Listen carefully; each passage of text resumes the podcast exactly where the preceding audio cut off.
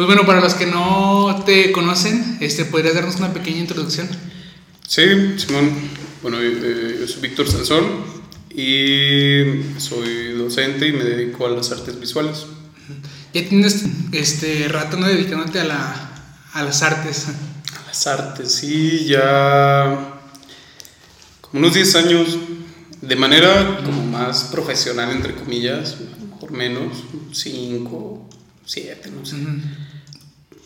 Pero pues luego ese pedo es así, ¿no? Como que no sabes vivir de otra forma y ya, o sea, no... Como que no lo voy contando, nada más va sucediendo y, y a veces no y ya. Sí. Empezaste con un... Me, me, me habías comentado hace tiempo que empezaste en un arte joven, ¿no? O sea, fue de tus primeras piezas que... Ajá, hasta la fecha es mi pieza favorita Ujú. porque... ¿De, de qué año fue? Ni me acuerdo. Tan favorita es que ni me Sí, acuerdo. tiene rato. que ni guardo la fecha. Creo que es 2010 o 2011. Es uno de esos dos. 2010, 2011. Y esa pieza es mi favorita porque como que sentí que me abrió la, la visión a otras formas de, de producir arte. Eh, es un videoarte, nunca había hecho video ni nada, pero como que quería ganar ese concurso y era como, ay, a huevo, está ahí, ganarlo y todo. No quería que me seleccionaran o menos que ganar. O sea, mi tirada era ganar, Sí. no menos que eso. Que yo creo que también la mayoría de los artistas, también lo habíamos platicado hace tiempo, es por lo que vamos. O sea, Sí, sí, creo que también el recurso que usamos de, pues con que quede seleccionado ya con eso, pero pues lo cierto es que todos vamos a... Sí, todos queremos Todos eso. queremos, sí. Todos queremos ganar. Y sí se convierte en una especie de problema porque luego, como que medir el, el arte en términos de ganadores y perdedores es ligarlo directamente a la competencia. Y la competencia no tiene nada de, de malo cuando hay eh, parámetros fijos y que ya sabes, ¿no? Eh, Por ejemplo, en el deporte, en el Sí. fútbol, quien meta más goles. Quien mete más goles, pues que el balón pase por la red y que no haya eh, violaciones a las reglas que tienen y ya. O el que corre, quien corre más rápido. Pero en arte luego, ¿qué parámetros usamos? Cuando hay tantas manifestaciones de arte tan distintas, ¿qué parámetros utilizas para medir la calidad de una obra y decir que esta es la chida y las otras no tanto? Como de, tú sí ten tus 100 mil baros y tú pues, llévate tu diploma, güey. Sí, Es sí. como, ay, güey. Creo que es, es un paradigma de la actualidad y creo que sí se están haciendo algunas acciones por cambiarlo. Hace poquito vi una convocatoria de la UNAM Ajá. que se me hizo chido. Como que a todos les dan la misma lana y aparte pones tu proyecto. Si te lo autorizan, te dan la lana y tú con el dinero lo haces y envías la pieza. Ok. Entonces no hay... No hay pérdidas. Ajá. O sea, no hay- para el artista sí. Sí. está... Porque también ese es un pedo. Si te seleccionan, envías tu pieza y gastas en enmarcado, en envío, Sí. en todo, pero terminas en números rojos. Entonces, a lo mejor sí sería conveniente, pues por lo menos que te paguen el envío y ya. Pero, pues no se destina el dinero suficiente a arte y cultura eh, en el país. Entonces, pues unas por otras. Sí. Ya me desvié un chingo. Este, sobre tu, sobre tus obras, ¿tienes algún este proceso específico para hacerlas o porque yo en lo personal, o sea, que te conozco, siento que a veces solo empiezas a trabajar sin un proceso realmente así como tan metodológico, voy a hacer exactamente esto, o sea, siento que también tienes mucha libertad de, de darle, de empezar a hacer las cosas y se- la neta se me hace muy, muy chido. Este, pero ¿tú tienes algún, algún proceso específico para hacer pieza? Pues eh, como que tengo dos líneas de trabajo generales Ujú. y, y ya de esas dos líneas se desprenden otras formas de trabajo, ¿no? De cada una. Pero las, general- las generales son, la primera sería como que soy caprichosamente disciplinado, o sea, me, me pongo a hacer lo que quiera hacer en el día, dibujar, pintar y, y dibujo puede ser figurativo, pintura abstracta, cualquier cosa dentro del abanico de posibilidades que, que manejo. O sea, lo que tenga ganas de hacer y ya. Y la otra línea sí es como, como más sólida, pero eh, también eh, con todo lo, lo negativo que puede traer eso. Como que te cierras a otras ideas. Y en esa otra línea me es muy difícil estar haciendo otra, o- otra cosa cuando lo estoy trabajando. En esa línea entra más el, el video, a lo mejor algún acto performático o alguna pieza que le tira más hacia el arte conceptual. Y como que son esas dos líneas. Las dos me gustan porque te ofrecen cualidades distintas. Te ofrece, una te ofrece un chorro de libertad y, y como de extenderte hacia donde quieras, el tema que quieras y tal. Y la otra te ofrece hablar de algo muy puntual y desarrollarlo como lo, lo tienes pensado. Y esa sí es como de pensar muy bien la estructura que va a tener lo que voy a decir, si voy a decir algo, lo que quiero comunicar, con qué materiales, como mucho más disciplinada, mucho más rígida, y la otra más juguetona, lúdica. Y dentro de esta parte que es más para comunicar algo, ¿tú personalmente crees que tienes algún compromiso social? ¿O el artista en general tiene algún compromiso social? No, ninguno. Mm, creo que lo puede tener, pero no es obligación del arte eh, comprometerte con la sociedad de alguna forma. Lo puedes hacer y está muy chido, pero también lo puede, puede, que no lo hagas y también está bien. Lo que pasa es que eh, concibo al, arte como la forma más cercana a, la libertad que tenemos. Sí. luego es un concepto muy abstracto y muy conflictivo, la libertad. Me parece que, que el arte es lo más cercano eh, a nivel matérico o técnico o corporal que tenemos a la libertad como un terreno donde se te permite decir lo que quieras y hacer lo que sea. Y creo que es necesario eso. Entonces dentro de esa libertad cabe también la posibilidad de que no tenga responsabilidades. Como, como lo que estábamos diciendo ahorita, ¿no? Como lo de la comedia. Sí. O sea que sí tienen algún... Yo creo que sí tienen cierta responsabilidad eh, social, pero si no la tienen tampoco es que esté mal. O sea, es como... Como parte de, de estar creando, pues como estas piezas que es completamente libre. Eh, no sé si yo también siento lo mismo, que no tienes que tener a fuerzas un compromiso social. Sí, no he investigado mucho sobre el tema de la comedia, pero me parece que no toda risa lleva una burla en sí misma y no toda burla lleva una risa en sí misma. Digo, te puedes burlar de alguien sin reírte de alguien. Sí. Entonces, la comedia como que aboga por la risa por la risa, ¿no? Por divertirte ya. Y a veces son situaciones muy absurdas las que se plantean en la comedia para hacerte reír. Sí. Pero cuando son situaciones eh, concretas de la realidad, que, cosas que han pasado que a lo mejor son dolorosas para alguien, pues igual yo sí me la pensaría dos, tres veces antes de decir algo así.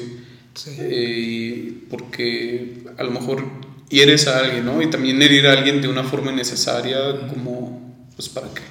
Sí, ahorita que me dices eso, creo que también está muy ligado en, la, en esta cuestión de que yo creo que tú te ha tocado ver muchísimas piezas sobre, sobre Tlatelolco, sobre el 68 en México. Y también ha habido comediantes que han hecho bromas sobre, sobre cosas así. O sea, también creo que va muy ligado y a veces también lo había, lo había platicado con Omar, de que, de que a veces parecería que también el artista se aprovecha, ¿no? De ciertas ciertos movimientos, ciertas cuestiones para producir. Sí, ahí lo difícil eh, sería determinar qué tanto la persona se está aprovechando de esa situación en particular para darse publicidad sí. y qué tanto no.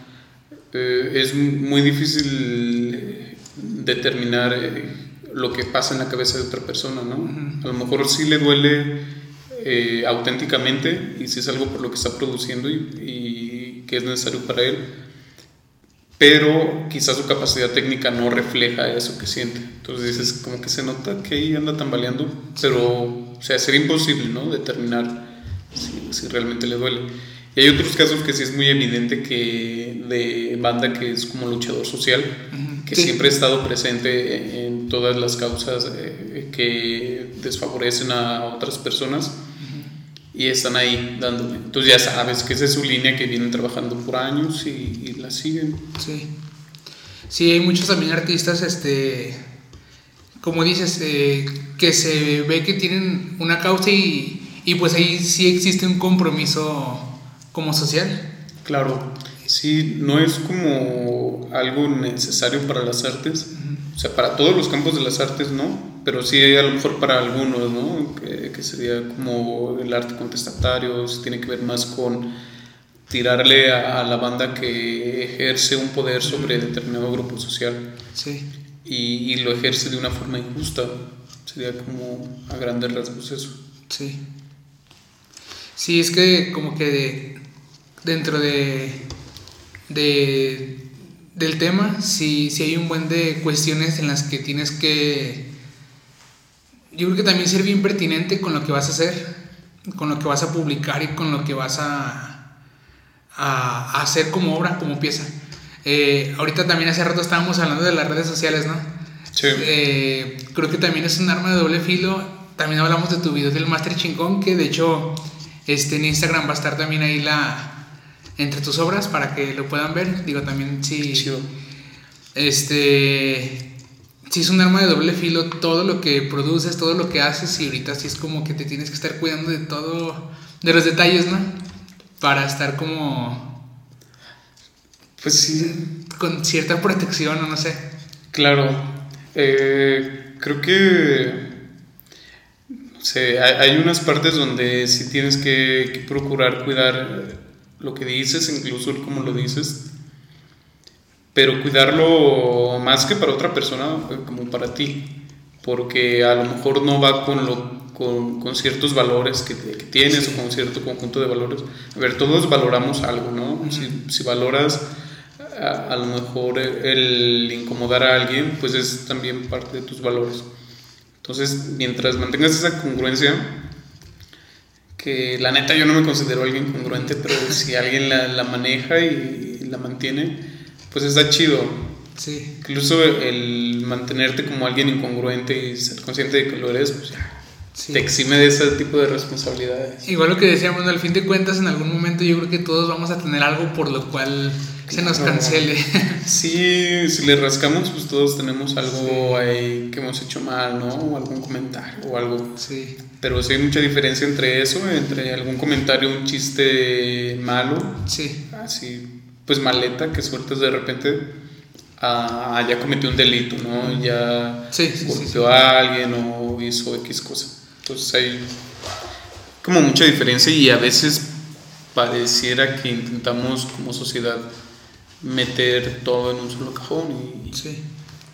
Sí, sí, no, todo, no, todo, sí. todo va como para el mismo lado, ¿no? Uh -huh. Que eso no está tan chido porque pues sí, sí debe de haber una...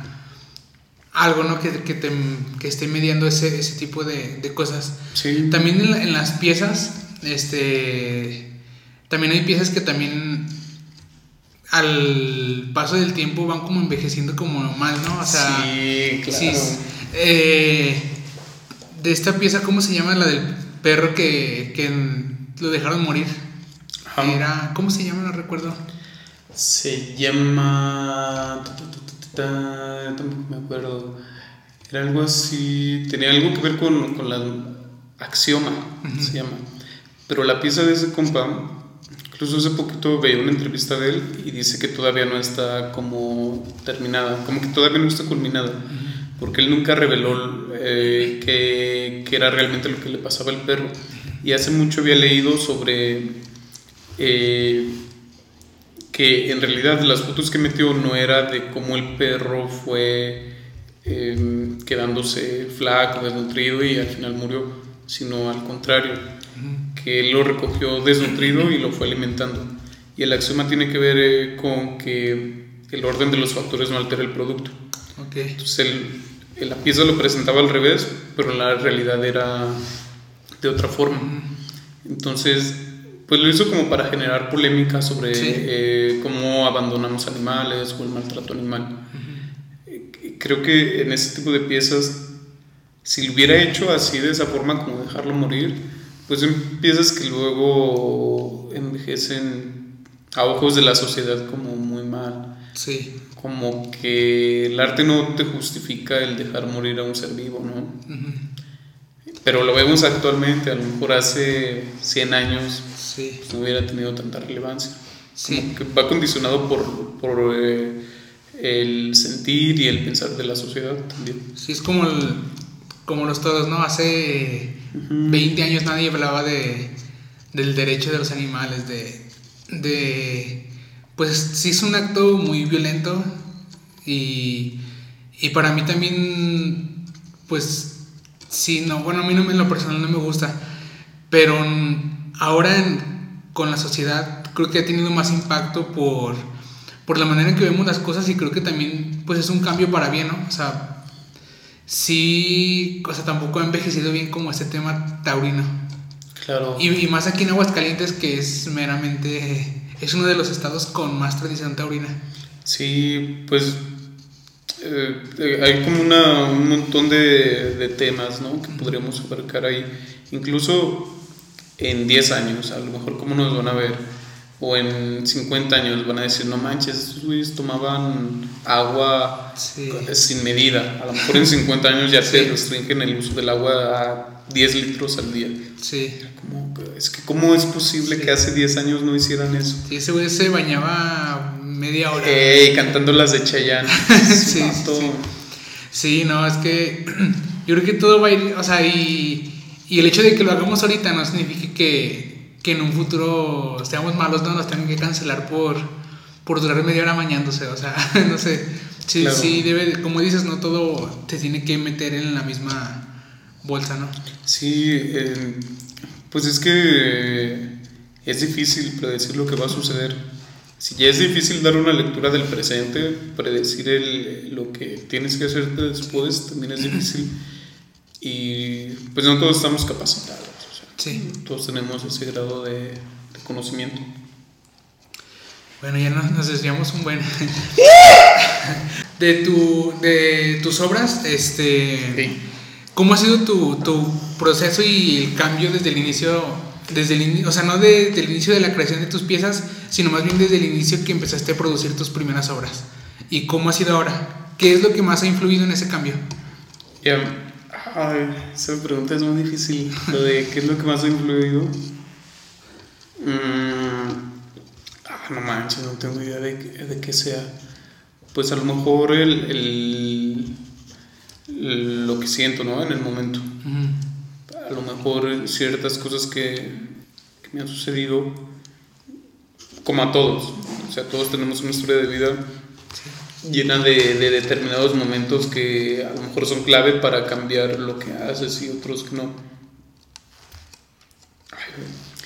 Creo que eh, al inicio mi obra era muy tirándole al, realismo y intentando copiar imágenes lo más fiel posible. Y cambió a partir de este video que te mencionaba hace rato de pues son unas manos que están peleando y al final una mata a la otra. La lectura va ligada hacia el suicidio también. Como que en ese tiempo también tenía dentro de, de mis eh, posibilidades mentales esta onda, ¿no? De, pues ya cámara. Sí. Y, y creo que muchos, ¿no? Digo, ocupamos uno de los primeros lugar, lugares de suicidio en el país. Entonces eso quiere decir que un chorro de personas, por lo menos lo han pensado, han pensado en esa posibilidad y, otras personas pues, también han elegido ¿no? eso. Y también estaba presente en mi cabeza esta onda, e, esta opción del suicidio.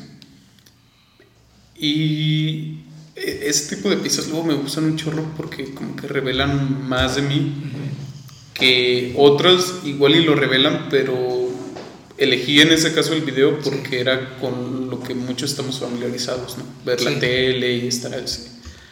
Aparte fue hace como 10, 11 años, entonces... Sí, de la pieza de, arte joven. Sí, no era como tan común ver tanto video más que series de tele y así. Digital. Obras digitales. Bueno, sí, medios alternativos y obras, este... Y actualmente también sigue siendo bien difícil en aguas poder exponer a lo mejor una hacer una exposición completa con obras, ya sea instalación, video, foto. Yo creo que también las instalaciones a veces es un poco difícil. Sí, tienen, hay muchos obstáculos. el, creo que el principal es que luego, ¿cómo la vas a vender? No? ¿Quién se la va a comprar? O sea, y a lo mejor en, en un año no, no, lo notas, pero ya cuando pasa el tiempo dices, chale, lleva acumulando material y material y piezas pues no se venden. Sí, sí, porque es más, hasta la gente le gusta también, la gente que consume arte, yo creo que le gusta adquirir algo físico, ¿no? Algo que pueda colgar en su casa. Sí. Y un video, pues, ¿en qué te lo vas a llevar? ¿En una USB? Sí, no, que le, le enseñes así, eh, mira, este es mío, güey. Sí, Está sí, chido sí. tu cotorreo. Hay que hacer videos y hay que hacer así una, una instalación con la memoria. Claro. Para que sea la... Ujú, sea la-. Puede ser una buena solución. Sí, sí, porque yo creo que de- parte del mercado pues es, no sé, no sé si decirlo también, hay un, hay un ego, ¿no? En que la gente quiere que vea que tienes esa pieza de tal artista.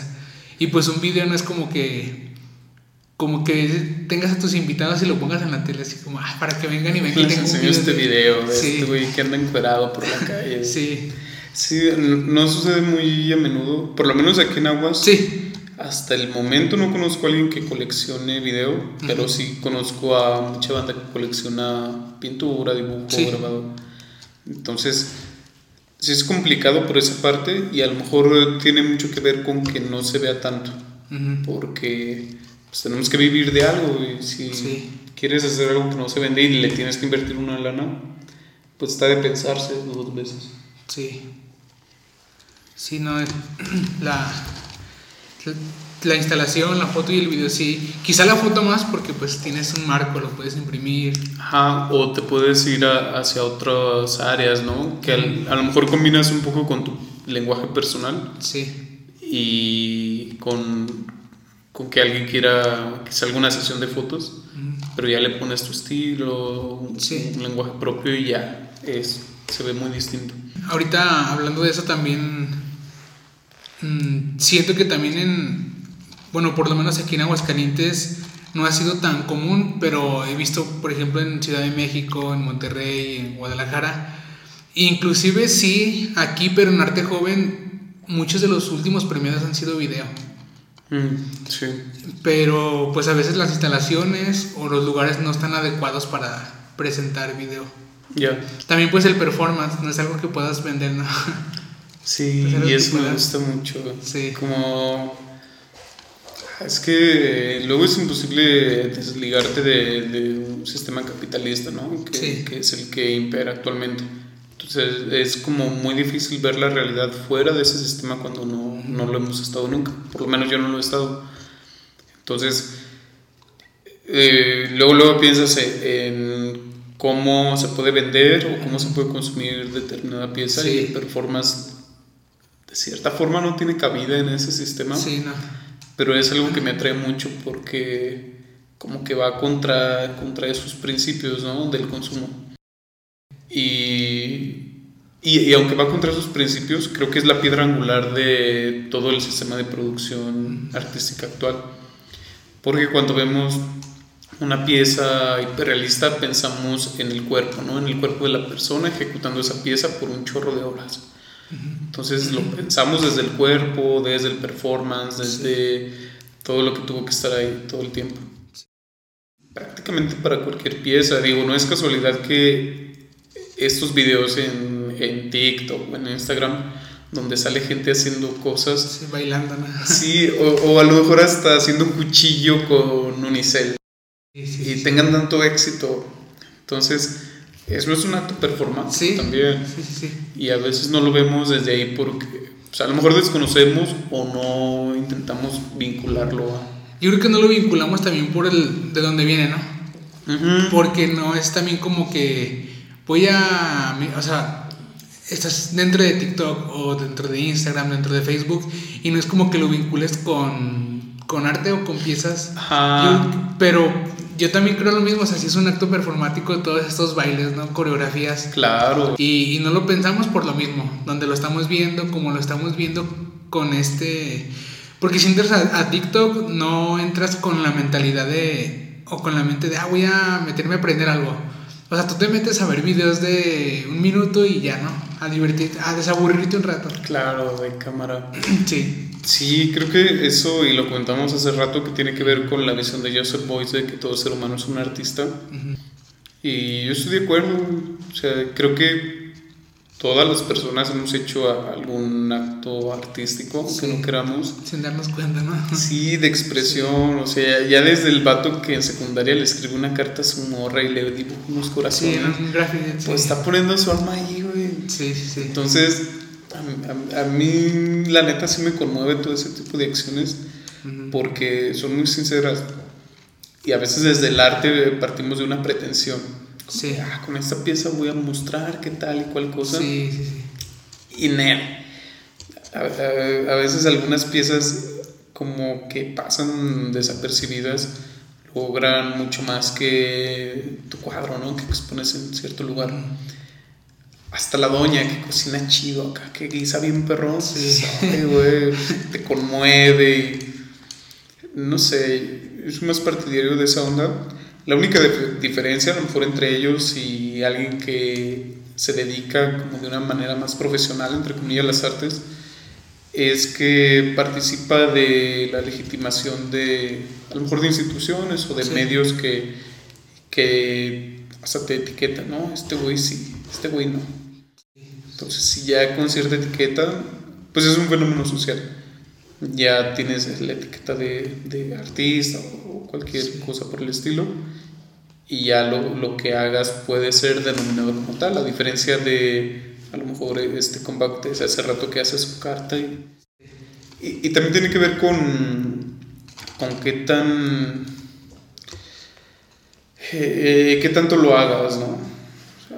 Si haces una obra muy chida y no vuelves a hacer nada en tu vida, pues ahí sería un poquito cuestionable. Sí. No digo que, de- que determine, pero sí sería como para preguntarse eh, qué tanto valor tiene esa pieza Sí. en relación a toda su historia de vida. Al desarrollo del artista. Claro, sí, es que... eh, y eso volviendo a, a la pregunta de qué parámetros utilizamos para medir la calidad de alguna pieza, a lo mejor sería la respuesta, pues sus propios parámetros, Sí. sus propios parámetros del artista. Entonces, para conocer la, el, el valor o uno de los muchos valores que pueda tener una pieza, Ujú. que utilizamos?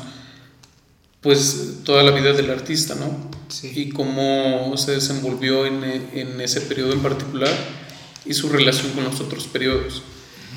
Y es difícil porque ya tendría que estar muerto o su vida Sí. ya avanzando un, un buen tramo. Eh, También es, es algo interesante, ¿no? Que también lo estaba hablando una vez con, con Omar, que la vida de, de un futbolista se acaba a los treinta y tantos años, ¿no? Su carrera. Ajá. Pero los treinta y tantos, cuarenta es cuando el artista es cuando está en su máximo. Sí, Bueno, quizá no en su máximo, pero sí es como cuando está ya empezando a. sí, ya le empieza a agarrar Sí. la onda de, ah, así funciona esto. Sí, sí, sí. color. Sí, pues es que es toda una vida, ¿no? Dedicarle a... Por ejemplo, eh, eh, recuerdo el caso de Sorolla, que muchos lo denominan como, como casi escultor de luz. Y es bien complejo, o sea, estamos, no estamos trabajando con óleos de tal marca, Sí. estamos trabajando con luz. Entonces, ¿cómo moldeas la luz para dar determinado sentido a la imagen? Independientemente de, de lo que sea la imagen, ¿no?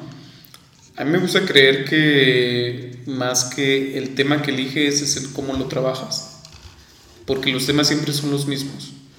Eh, no sé, el amor, eh, el compromiso o no sé, cualquier tema. Siempre es el mismo, pero el cómo lo trabajas es lo que hace la diferencia. Sí. Eh, esencialmente siempre estamos ante los mismos dilemas los seres humanos, pero el cómo lo afrontas sí tiene que ver mucho con el presente, con el cómo concebimos la realidad. Sí, sí, sí. Ah, ah, hace rato que mencionabas los videos del Master Chingón, pues eh, son un- el- ¿Cuál es el tema principal? El éxito o el fracaso. ¿Cómo lo afrontas? Pues haciendo esas Sí. cosas. Y yo creo que también depende de, del sector al que vaya dirigido, cambia la Claro. percepción. Sí, porque a veces son chistes muy locales. Sí. Oye, ahorita que hablas del Master Chingón, ¿nos podrías hablar un poquito de...? Porque también, o sea, yo creo que es un acto performático, que en este Sí. caso fue video performance, pero que también va a estar ahí en Instagram, pero... Pero ¿cómo surgió? ¿Por qué surgió como esta, esta idea del máster chingón? Bueno, a- antes de hablar de eso, pues aprovecho para agradecerte, güey, así tu disposición. Gracias, no, Sin saber, gracias a ti por... ahí anduvo Jeras. Detrás de la cámara. Sí, siguiendo mis chido. estupideces. Que, que pensé que No, nos iban a sí, saltar sí. ahí donde grabamos. Creo que eh, tú eres la única persona que, que supo todo lo que, o la mayor parte de lo que costó ese pedo. Como el proceso. Sí, sí es fue muy tortuoso. Como para cinco minutos, en cinco minutos se ve Sí, no como ah, en corto, ya, qué chido. Sí, pero fue...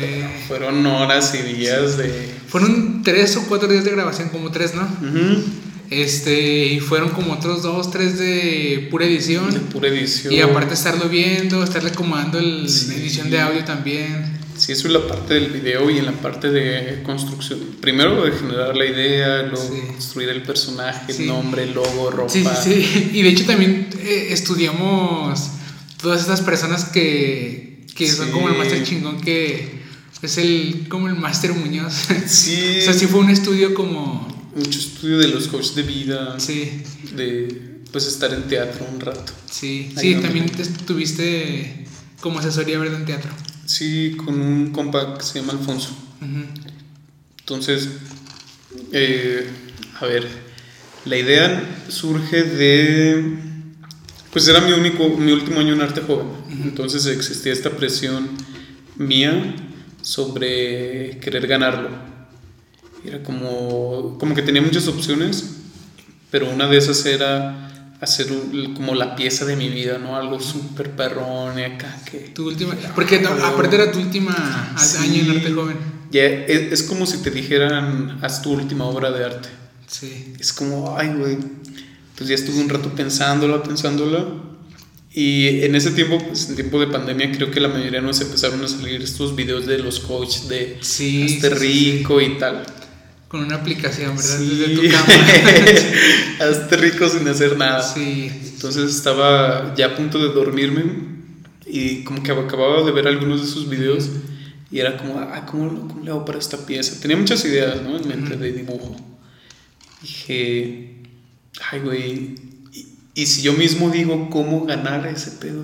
Ujú. Y ya como que lo- tu mente lo conecta rápido con los coach y fue como, güey, un coach de arte que te diga cómo ganar arte. Y ya en corto, me acuerdo que esa noche casi no dormí porque todo lo que se me ocurría lo anotaba. Entonces anotar, anotar, anotar todo lo que iba a decir, cómo lo iba a decir. Y ya fue como a huevo, o sea, simbólicamente me parece que tiene mucho peso porque buscamos inconsciente o conscientemente en cualquier concurso Ujú. estar como dentro de los parámetros que busca cierto jurado, ¿no? Sí. Un jurado a lo mejor no una persona específica, pero sí quien, quien te va a ver que no pueda dudar de que tu obra está muy perrona. Sí, como que una aprobación, ¿no? Pues quedar bien Sí. y... Bueno, que en este caso también era, había como ahí dos, tres. Sí, era como darle lo contrario de, Sí. pues no, quiero quedar bien. Ujú. O sea, más que elegir hacer una obra que de- entre de los parámetros de cualquier persona y que digan qué chingón, voy a intentar irme por lo contrario, que es Sí. que, que no la elijan. Pero también intentando como despedirme un poquito de ese concurso y de, de esa mentalidad de, de ah, quiero que Sí. quiero ser el ganador. Nel, ya no quiero. Entonces, mm, a mí me gustó un chingo. O sea, mm, Sí. Yo creo que me gustó más que 100 mil pesos o que cualquier Sí. reconocimiento. O sea, es de mis piezas favoritas porque es, es también la visión del perdedor. O sea, yo, yo no me considero ni ganador ni nada en relación al arte porque no creo en esa figura. Y es como elegir perder, elegir así soltar. Sí. Y eso se me hace bien chido. güey. Sí, estuvo como, y aparte también, como cerraste las piezas también, digo que se las vamos a poner ahí en Instagram, pero como cerraste las piezas también fue como muy, como muy emblemático, ¿no? Así como, Sí, sí, se convierte en algo muy significativo. sí sentiste como ese, como, híjole, ya es mi último año, no sé, como esa despedida. Que de hecho sí, Sí. fue una despedida, ¿no? O sea, tu video es como una despedida, Sí. el último video. Y me voy bien a gusto. Sí, O sea, yo creo que más que... Me voy más a gusto que si hubiera ganado, yo creo. sí. como de, ay, güey, qué chido. Porque creo que el éxito, esa visión del éxito la comparto con Guillermo del Toro, es cagarla bajo tus propios términos. Sí. Entonces estoy más a gusto así que yéndome por una pieza así súper monumental y bien chingona de, ay, miren lo que sé hacer. Pues eso qué, güey. Entonces eh, creo que eso no muestra tanto de mí como, como estos videos. Sí. Como también son una especie de confesionario de cosas como medio oscuras Sí, que sí, creemos. Que, que también te fabricaste el personaje para decirlas, ¿no? Sí, te escudas un poquito en el personaje, Sí, pero... ah, ese no va a ser chingón, no sé. Ajá, Ah, no sé ya, pero creo que muchas de esas cosas sí son más de uno que, que lo que uno se atreve a decir. Ujú. Porque también uno es un personaje de, de sí mismo. Sí, en redes no somos personajes. Claro. todos. Entonces es, una de esas cosas es como de, ah, yo pinto y hago esto para que me envidien, ¿no? O el reconocimiento es para que me envidien. Y gran parte de eso es cierto, güey. Digo, muchos estamos como pendientes de, de convocatorias y esto. A lo mejor no para que nos envidien, pero sí para que nos admiren. Sí. Y, y yo creo que como artista no está tan bien, tampoco mal del todo, porque también pues tienes que vender. Ajá. Pero sí es una cuestión a veces, pues sí es como de ego que, que tienes que estar y estar, que digo, no es como fuerzas, pero a veces, a mí en lo personal sí, no, a veces estoy trabajando y va una fotito trabajando. Sí, que está claro. chido, pues porque estás promoviendo tu trabajo y todo, pero, o sea, yo también estoy completamente de acuerdo en esto, que sí es una cuestión más de ego, más de, de ir en lo que estoy haciendo, así. Sí, y tampoco me gustaría que se viera como una crítica. Ajá. O sea, la crítica me cae un poco gorda, porque partes del hecho de que tú sí tienes razón. Y, y no, yo Sí. ni creo que tenga razón, más bien es como intentar describir lo que, de lo que hablo y de cómo me siento. Sí. Entonces, mm, es más como una descripción y ya que cada quien lo tome como quiera, ¿no? Tampoco voy a andar ahí preocupándome por cómo lo toma cada persona. Y como a manera de confesionario también se me hace bien Sí. chido, como que puedes decir lo que piensas de verdad y ya. Es como tener un. Facebook falso, ¿no? Y Sí, estar ahí. eh, Ah, es neta, neta que me gustó también mucho la pieza. Y pues vamos a compartirla ahí, machín, porque claro. neta sí estuvo muy chida y pues ya casi para ir cerrando. Simón. Este, para finalizar me gustaría que, que nos eh, recomendaras alguna película que hayas visto ahí para que la, la banda la vea. Me Una- estabas hablando de una, pero no sé si... De si- Nolan, Ajá. no sé, no sé si es entraría. Ah, ya, ya sé cuál. Hay una, no conozco el director, no lo recuerdo, pero es de Perú, la película. Se llama El Retablo.